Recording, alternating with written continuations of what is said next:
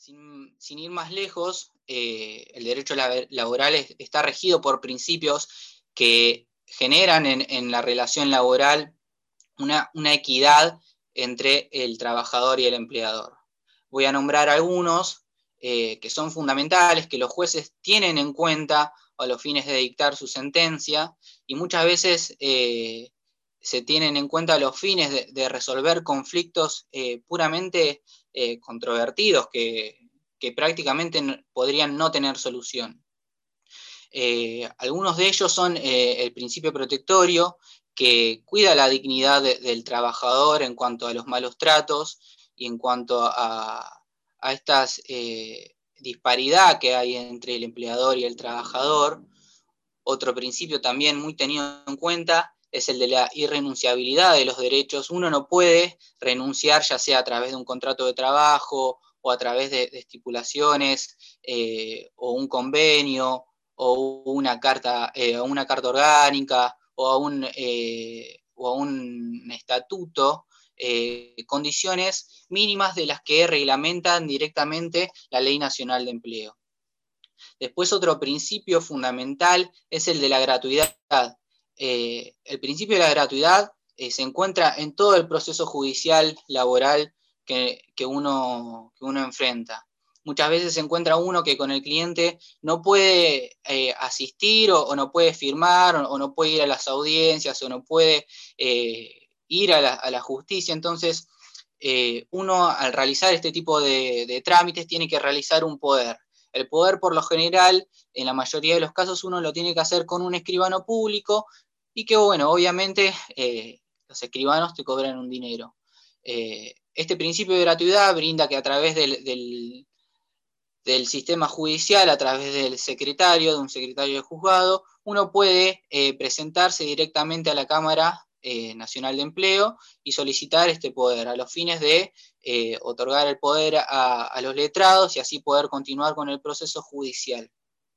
Otras cosas de la gratuidad que tiene eh, este principio es que a los fines de, poder producir la prueba, ya sea ante el correo, ante ANSES, ante AFIP, eh, la producción de, estos oficios, de estos oficios judiciales, son netamente gratuitos a la parte actora, a la parte que inicia eh, el proceso judicial, digamos. Y después, otro de los principios fundamentales que encuentra el derecho laboral y que es muy tenido en cuenta también, es el principio de la progresividad. El principio de la progresividad tiene que ver pura y netamente con eh, los derechos adquiridos los derechos adquiridos, primero, no pueden ser renunciados y una vez que las personas empiecen a adquirir estos derechos, eh, no se lo pueden cercenar, no se los pueden eh, tirar por la borda. Ahora, para pasar a explicar un poco lo que es la relación laboral y en cuanto a lo, estipulado, lo arreglado directamente por la ley y lo que previó el legislador, voy a pasar a comentar algunos puntos sustanciales eh, en toda relación laboral. En las relaciones laborales, por la generalidad de los casos, no hay un contrato de trabajo. ¿Por qué? Porque puede ser de palabra o puede ser eh, de diversas maneras. Entonces, por la generalidad de los casos, estos contratos son de eh, manera indefinida, no tienen un tiempo de finalización. Este es el contrato de trabajo eh, más común. Después, obviamente, se puede ver el tema de eh, la efectivización de este trabajo, comúnmente llamado el trabajo en blanco. Eh, me gustaría poner también un, punto, un punto de inflexión acá y mencionar que ante la falencia y el trabajo en negro, hay una ley que es la 24013, que son multas, multas al empleador a los fines de salvar estas, eh, estas eh, falencias que tienen, ¿no? Eh, cuando el, empleador no registra correctamente o, no lo, o, lo, hace de manera eficiente o prácticamente no lo hace, directamente uno puede pedir una multa, primero lo puede intimar a que lo registre correctamente. Y en el caso de que o no conteste el telegrama o que no, o que no lo responda, tiene la, facultad, el trabajador, de considerarse despedido, bajo su exclusiva culpa del empleador. Y a su vez reclamar obviamente una indemnización y también estas multas correspondientes a esta falta de registración. Esta falta de registración puede ser por ser un trabajo totalmente negro o puede ser de manera postdatada, que haya entrado en un año y se haya registrado posteriormente, o puede ser también de que eh, el trabajador perciba parte de su salario en blanco y otra parte en negro.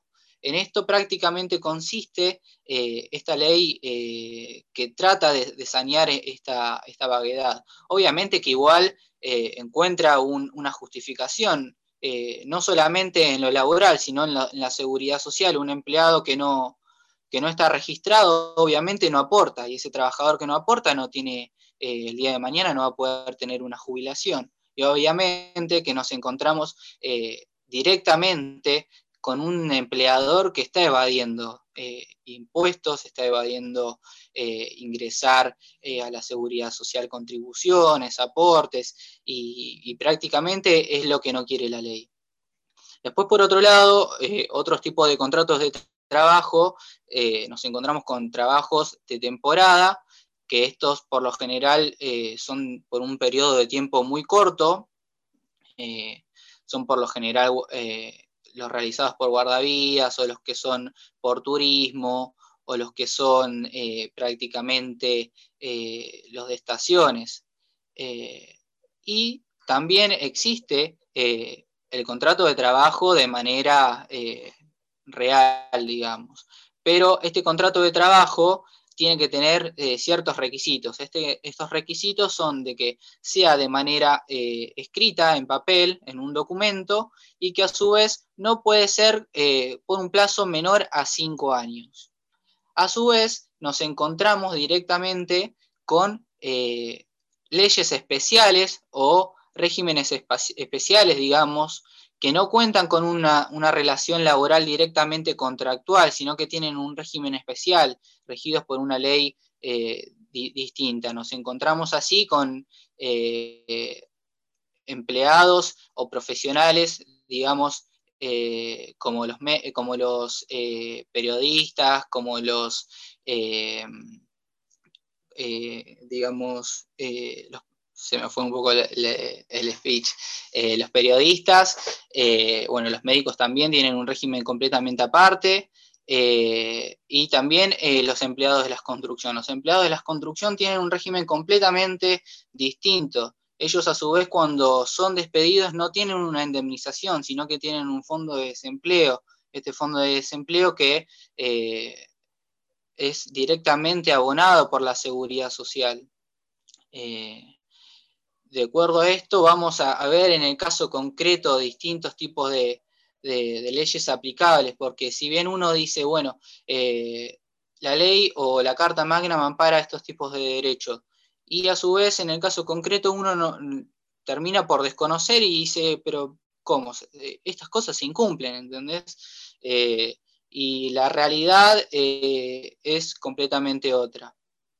Así vemos como también eh, empleados municipales tienen una carta orgánica completamente diferente y, se encuentran eh, atados directamente a un estatuto completamente distinto. Eh, obviamente como los empleados judiciales que tienen una carta orgánica y gozan de otros tipos de privilegios.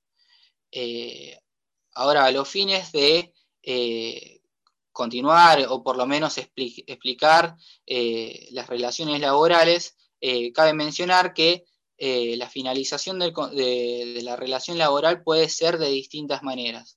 Una de ellas es, bueno, ya sea por muerte del trabajador, por muerte del empleador, si es de imposible continuidad de la relación laboral, por la jubilación o por estrictamente decisión del empleador. Obviamente que esta decisión del empleador debe ser resarcida pecuniariamente a través de una indemnización.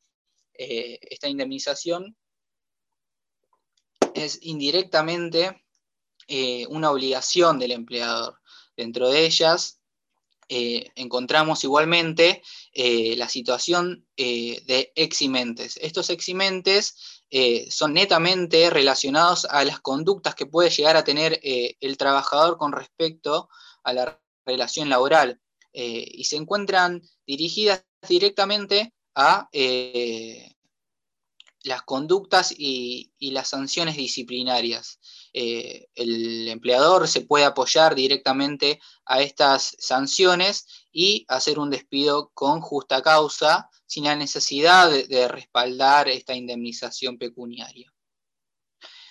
Eh, otras cosas que me gustaría poner eh, en atención es que en la relación laboral eh, no puede haber una remuneración por debajo del salario mínimo vital y móvil.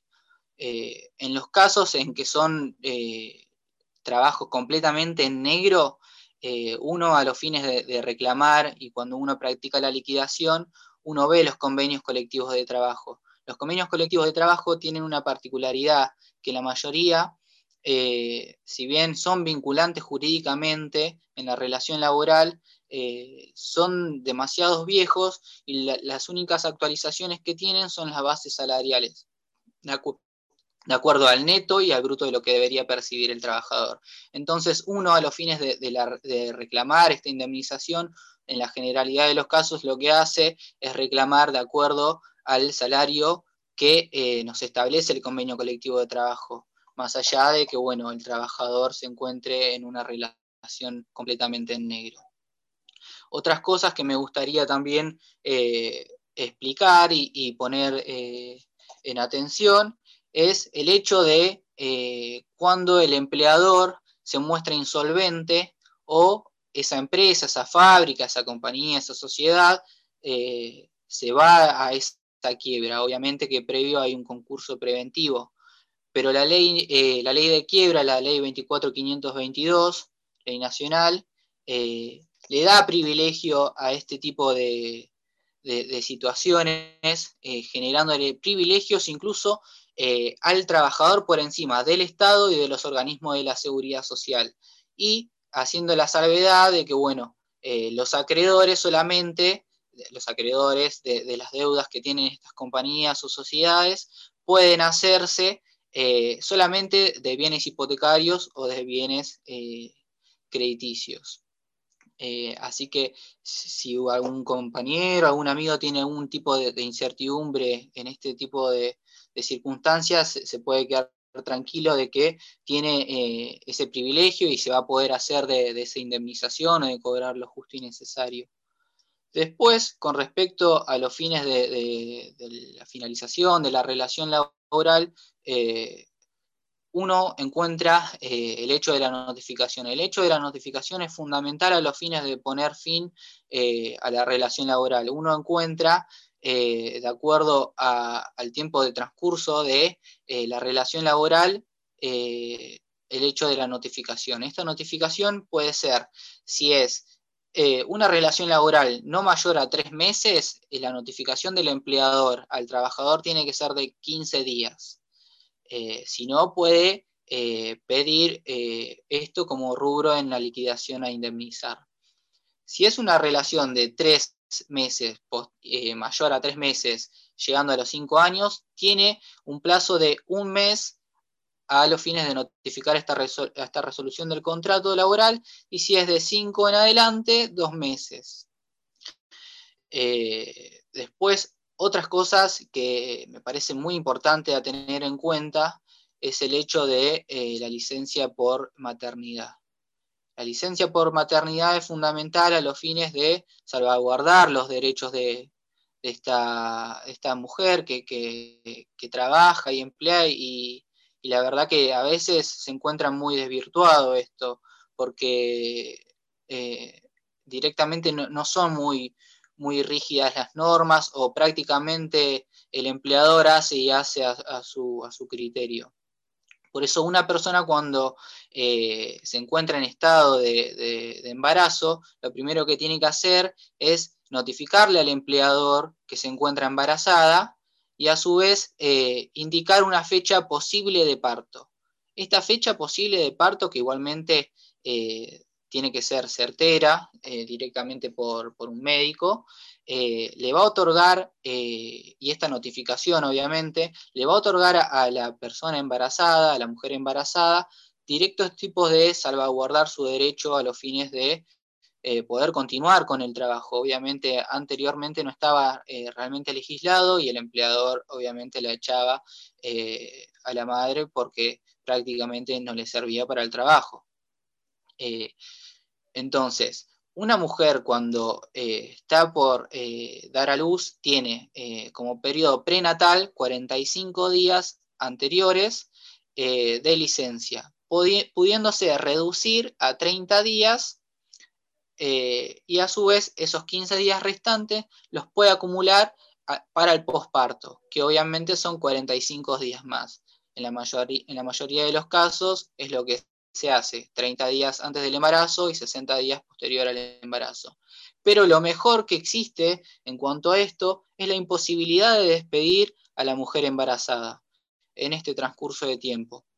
Eh, se tiene en cuenta esta notificación a los fines del cómputo del plazo por el cual no se puede despedir a la mujer embarazada. Son siete meses y medio antes de la notificación y siete meses y medio posterior al nacimiento del niño, niña o niña, ¿no? digamos. Eh, obviamente que luego del nacimiento del, niño, eh, la mujer tiene o goza de 30 minutos eh, o dos periodos, digamos, de 30 minutos diarios para amamantar y cuenta con un año para hacer ejercicio de esto. Y se puede extender un año más justificándolo a través de, un médico. Y por último, me gustaría cerrar que mucho sucede los accidentes itinéricos.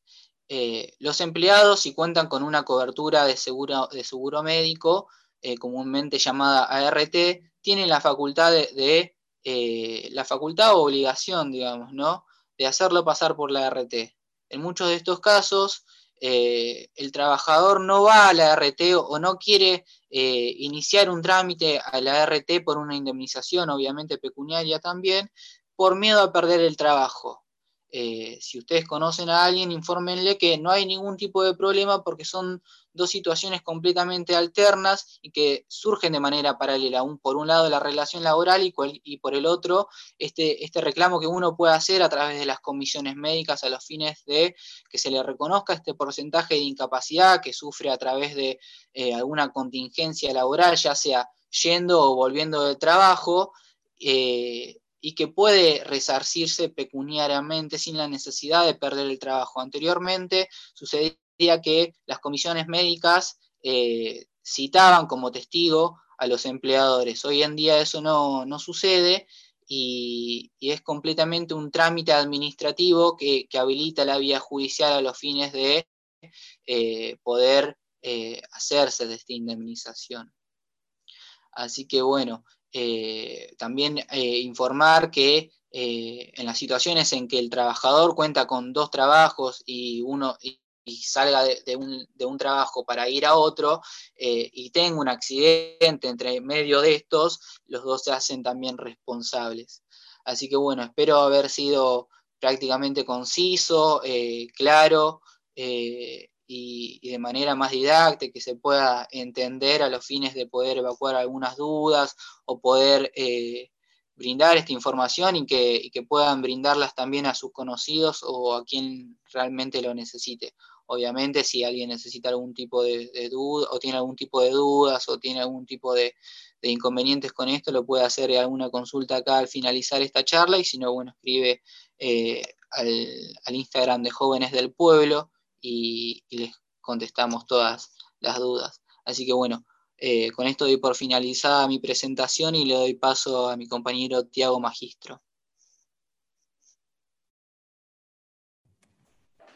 Bueno, Brian, muchas gracias. Gracias, Guille. Gracias, Ger. Gracias a todos por estar. Creo que es interesante lo que estaba contando Brian recién porque el modelo de relaciones laborales en Argentina sirvió de modelo para lo que fue toda la región de Latinoamérica y hoy en día es pionero de muchos de los modelos proteccionistas eh, en todo el mundo. eh, muchas veces en charlas con compañeros que vienen de otros países de Latinoamérica, de alguna manera es como que envidian esa posibilidad de tener las conquistas que mencionaba recién Brian respecto a lo que tiene que ver con maternidad, la ley de riesgo de trabajo, eh, lo que tiene que ver con modalidades de trabajo, lo que tiene que ver con indemnizaciones. Eh, es un modelo que no es muy frecuente en, en, el resto de las legislaciones de todo el mundo y creo que está bueno mencionarlo, sobre todo para ir al tema que a mí me parece que, que tiene relevancia, sobre todo si comparamos periodos históricos un poco por la edad que tenemos y un poco por lo que fue la imagen política de la Argentina estos últimos 20 años, tuvimos la posibilidad, a mi entender, un, error que cometimos como pueblo, de tener dos modelos diametralmente opuestos en pocos años, que fue el modelo de recuperación a partir del, gobierno de Néstor y de Cristina, eh, e inmediatamente posterior un gobierno neoliberal como fue el del macrismo. Y, me gusta arrancar por ese lado, sobre todo para entender cuál fue la diferencia, más allá de lo que es el modelo económico de ambas posturas que son diametralmente opuestas, es entender el rol del Estado en cada modelo económico. Eh, principalmente durante el peronismo, eh, lo, primero que se puede llegar a ver es cómo empieza a estar el Estado eh, metido de lleno en lo que es el mundo de las relaciones laborales, de ahí para acá todas las, conquistas que mencionaron los compañeros. Y un poco para arrancar con el periodo histórico que a mí me toca, eh, hacer una breve mención de lo que fue la época neoliberalista de la década de los 90.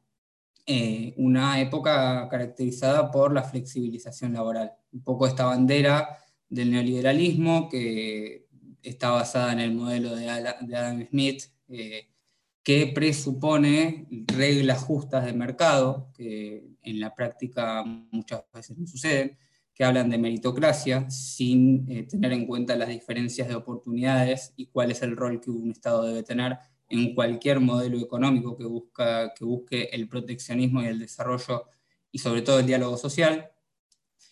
Y el pase en el 2003 a lo que fue el primer gobierno del kirchnerismo con Néstor a la cabeza.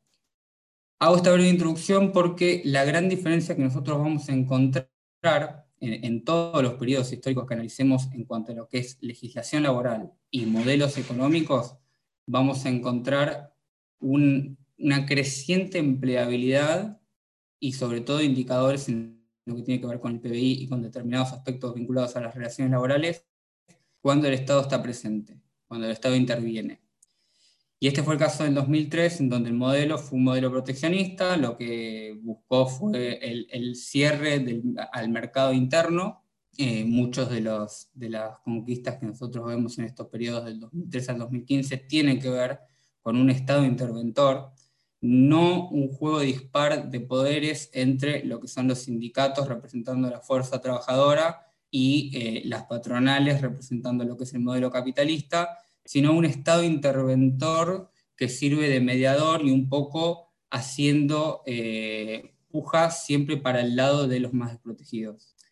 Entonces, entender esto es principalmente esencial para entender el por qué la Argentina empezó a regular las importaciones, subió las tasas aduaneras, por qué sucedieron ese tipo de situaciones y por qué la Argentina pasa de tener un desempleo de 20 puntos en el 2003 a tener un desempleo de 5.9% en el 2015, un número histórico en un contexto de pleno empleo.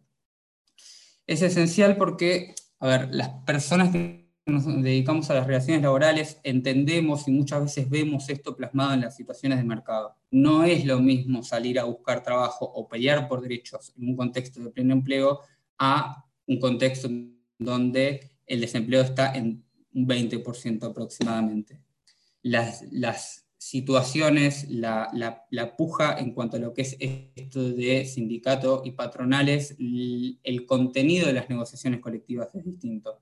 No es lo mismo eh, una función de aguantar la oleada de flexibilización a pelear por salarios. Y me parece que este es el punto de quiebre que se ve en el periodo de 2003 al 2015 y es un poco la explicación de por qué se pasó de un 2003 en donde se firmaron aproximadamente 350 acuerdos, eh, convenios colectivos de trabajo, a un 2015 en donde ese número fue mayor a 2.000. Es decir, no solamente la cantidad de personas que estaban representadas por esos convenios colectivos pasó a quintuplicarse, pasó de un millón de personas representadas por los convenios colectivos en 2003 a más de 5 millones en el, en el periodo 2015, sino también entender cómo cambió el contenido de los convenios colectivos. En el 2003 se peleaba para que las fuerzas flexibilizadoras no invadan el mundo de las relaciones laborales. Recién Brian comentaba las modalidades contractuales que se desarrollaron durante la época del 90. ¿Qué significaba esto? Que un empleador podía decirte, a partir de este momento vos trabajás 20 horas, te pago 20 horas, ni siquiera pago cargas sociales por esas 20 horas que vos trabajás, eh, y encima, si el día de mañana yo quisiera terminar la relación de laboral, no tengo obligación alguna de indemnizarte. El contenido de esas, de esas negociaciones colectivas pasó a ser pura y exclusivamente conquistas trabajadoras a partir del periodo 2003. Primero y principal, me parece que es importante mencionar, porque en algún momento lo, mencionaba, lo mencionaban los compañeros, el Consejo de la, del Empleo, la Productividad y el Salario Mínimo Vital y Móvil. Eh, si bien fue un consejo que se creó en el año 93, fue una práctica que estuvo abandonada por unos cuantos años y que se retomó a partir de lo que fue el primer gobierno de Néstor en el 2003. Eh, Tal es así que en el 2010 Argentina tenía el salario mínimo vital y móvil más alto de toda América Latina, ni más ni menos. ¿Por qué esto es tan importante? Porque fijaba un piso para las negociaciones colectivas, porque nadie que trabaje, nadie que, preste fuerza de trabajo en Argentina podía cobrar menos de ese dinero. Eh, fue una forma de marcar un límite inferior a las negociaciones. Por debajo de este límite no negocia nadie. Eso obviamente que tenían sus índices inflacionarios, se actualizaba cada seis meses, en abril y en septiembre, una práctica que al día de hoy se sigue, se sigue ejercitando, pero que es interesante eh, sobre todo entender cuál fue el impacto que tuvo en un contexto en donde el empleo crecía y los índices de pobreza bajaban. Eh, particularmente hay algunas menciones adicionales que quisiera hacer, Guille recién lo decía, eh, la apuesta a la tecnología, no, no, simplemente el hecho de negociaciones colectivas y contenido y, y contexto de pleno empleo, sino la ampliabilidad de esa gama de posibilidades. Argentina invirtiendo, trayendo científicos de todo el mundo y poniendo dos satélites en el espacio, uno de los únicos ocho países en el mundo que ponía eh, satélites en el espacio. Fue el contexto que se mantuvo, fue el Estado interventor, hubo, hubo conquistas en lo que es el plano del trabajador, y un poco irónico, en el 2015 eh, tuvimos un cambio radical en lo que fue el contexto socioeconómico de lo que es la República Argentina. Eh, la disparidad de modelos y, las formas distintas de concebir la economía eh, hicieron de que de alguna manera pasemos de un Estado interventor a un Estado ausente a partir del gobierno de Mauricio Macri. El ejemplo más representativo que nosotros tenemos fue cómo hacer desaparecer al Estado, cómo reducir las funciones del Estado, eliminando ministerios, eh, reduciendo de alguna manera el Ministerio de Trabajo, que es uno de los entes más importantes que tenemos desde eh, Perón a la actualidad, eh, convirtiéndolo en secretaría. y lo mismo con turismo, y lo mismo con, con ciencia y tecnología, y lo mismo con el Ministerio del Agro, y con distintas situaciones que siempre representaron modelos de puja a favor de la clase trabajadora y hoy en día desaparecieron. Eh, básicamente representa un poco lo que son las fuerzas del libre mercado. O sea, esto de interpretar como el mercado autorregulado, como si el mercado tuviera su fuerza eh, para que todo sea justo, como para que los sueldos se regulen solos, para que los convenios colectivos dejen de ser por actividad y pasen a ser por empresa o hasta incluso individuales, cambia radicalmente lo que es la concepción del Estado interventor. Ya no era un sindicato peleando por eh, salarios, por mantener eh, el poder adquisitivo de las personas. Pasó a ser una, eh, un aguantadero de esta nueva oleada neoliberal que vivimos a partir del 2015. Y un ejemplo concreto, en el 2019 y en un manotazo ahogado por, por, representar esta nueva oleada de flexibilización con la bandera de la meritocracia, con la bandera del libre mercado, eh, hubo un intento fallido por parte del gobierno de Mauricio Macri por una reforma laboral. Una reforma laboral que lo que pretendía era cuestiones como, por ejemplo, eh, abaratar los costos de indemnización, y, estoy parafraseando al presidente Mauricio Macri diciendo como que las indemnizaciones son un costo, cuando en general las indemnizaciones representan la ruptura de una relación laboral siempre en detrimento de la clase más debilitada, que es la clase trabajadora. Eh, esto de abaratar las indemnizaciones por causal de accidente de trabajo, cambiar el cálculo para abaratar costos, de nuevo la palabra costos, incluir modalidades de, trabajo o de modalidades contractuales que hasta el momento no existían, como por ejemplo eh, una jornada de 30 horas eh, con asignaciones estímulo que ni siquiera representaban salario, y esta intencionalidad constante de flexibilizar y de, traer las reglas del libre mercado nuevamente a la Argentina.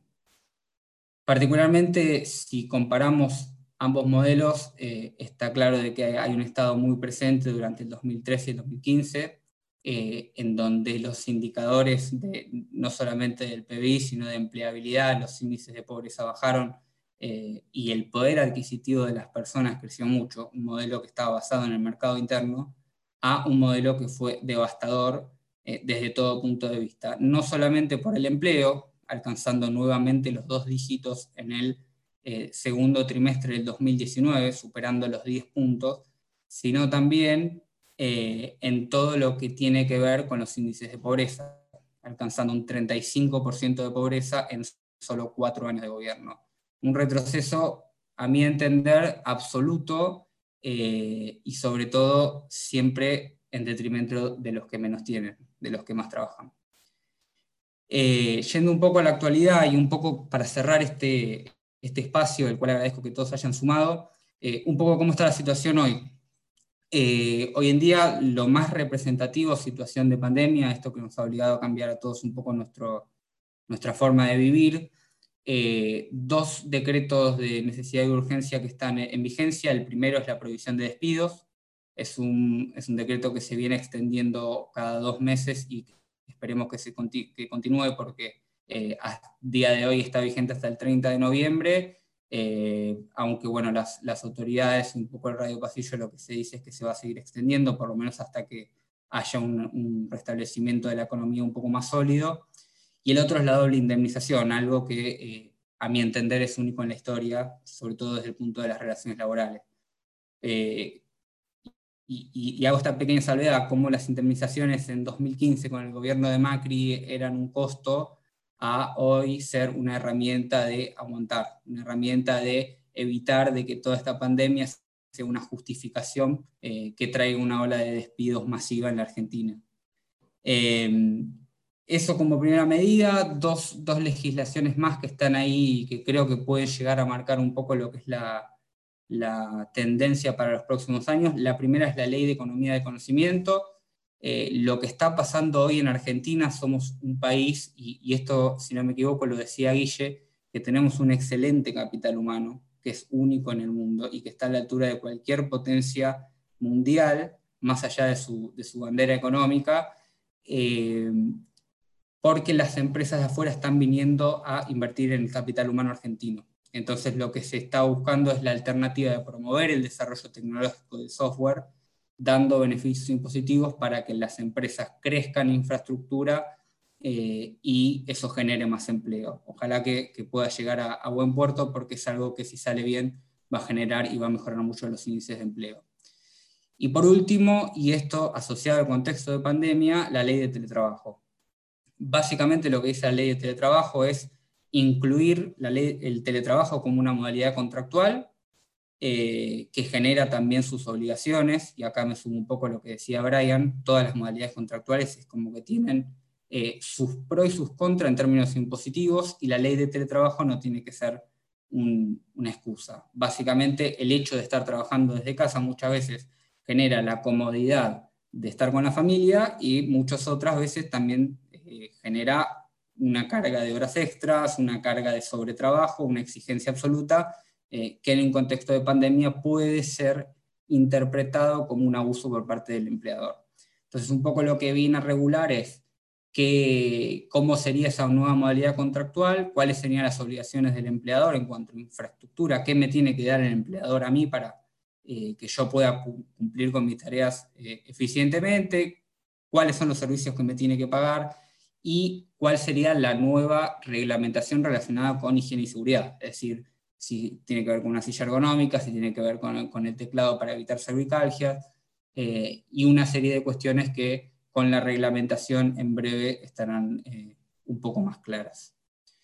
De mi parte eso, mi intención con esto era marcar la diferencia de modelos y creo que está reflejado en los números, contarles un poco cómo es la actualidad en el mundo de las relaciones laborales eh, y bueno, desde nuestro lado, desde las personas que nos dedicamos a relaciones laborales, eh, hoy toca aguantar, hoy toca militar desde dentro de las compañías y evitar de que esta pandemia sirva como excusa para desvincular eh, cantidades extremas de personas que al final del día necesitan comer. Así que, Ger, vuelvo a vos. gracias a todos por el espacio. Bueno, Tiago, gracias. Gracias a los tres por eh, los excelentes análisis que hicieron y bueno, también ¿no? desde, nuestro, desde nuestra posición peronista y, hablando de la clase trabajadora, creo que entendemos que acá al futuro, con lo que es la pospandemia, el trabajador, ya sea cual sea el sistema que quieran eh, proponernos en esto que vienen hablando, ¿no? Del nuevo orden, sabemos que el trabajador tiene que ser protagonista sí o sí en esta lucha, porque sin el trabajador no hay capitalismo productivo, ni siquiera capitalismo salvaje. Eh, así que ahora dejo abierto eh, el, el, micrófono para si alguno de los compañeros o compañeras que están escuchando quieren dar alguna opinión, hacer llegar un mensaje. Mañana tenemos una fecha especial con los 10 años del fallecimiento de Néstor. Venimos del 17 de octubre. Eh, como dije cuando empezamos, son fechas muy sentimentales para nosotros y, que nada, eh, acá estamos eh, hablando de, la clase trabajadora que, es de, donde nace el peronismo. ¿no? El, el, peronismo es el alma de, de, esta clase y Perón lo que nos dio fue una doctrina, nos organizó y nos enseñó a, discutir y, a hacernos respetar. Es increíble que en 220 años de historia hayamos tenido 20, 21 años de, gobiernos que defiendan de verdad los derechos laborales. Así que compañeros, compañeras, si alguien quiere sumar alguna opinión, eh, bienvenido sea, si no ya nos despedimos y, y como ya dijo Brian, cualquier consulta, cualquier eh, problema que tengan, algún allegado con respecto a, relaciones laborales, acá tenemos dos chicos especializados, tenemos un, abogado y estamos dispuestos a, ayudar a, todo aquel que lo necesite. Desde Joven el Pueblo, otra vez todos y, y un abrazo grande a todos y a todas. Desde el año 2004 al 2014 se sancionaron 48 leyes laborales. Es algo número inédito, señores. Festejen porque todos ustedes participaron en este logro de la democracia argentina. El Parlamento argentino votó 48 leyes laborales y no tuvieron que avergonzarse de ninguna. Al contrario, al contrario. No fueron leyes laborales. No fueron leyes laborales donde se quitaban derechos. No fueron leyes laborales sospechadas de sobornos. Fueron leyes laborales. Fueron leyes laborales dando derechos, ampliando derechos. Algunos, como el de las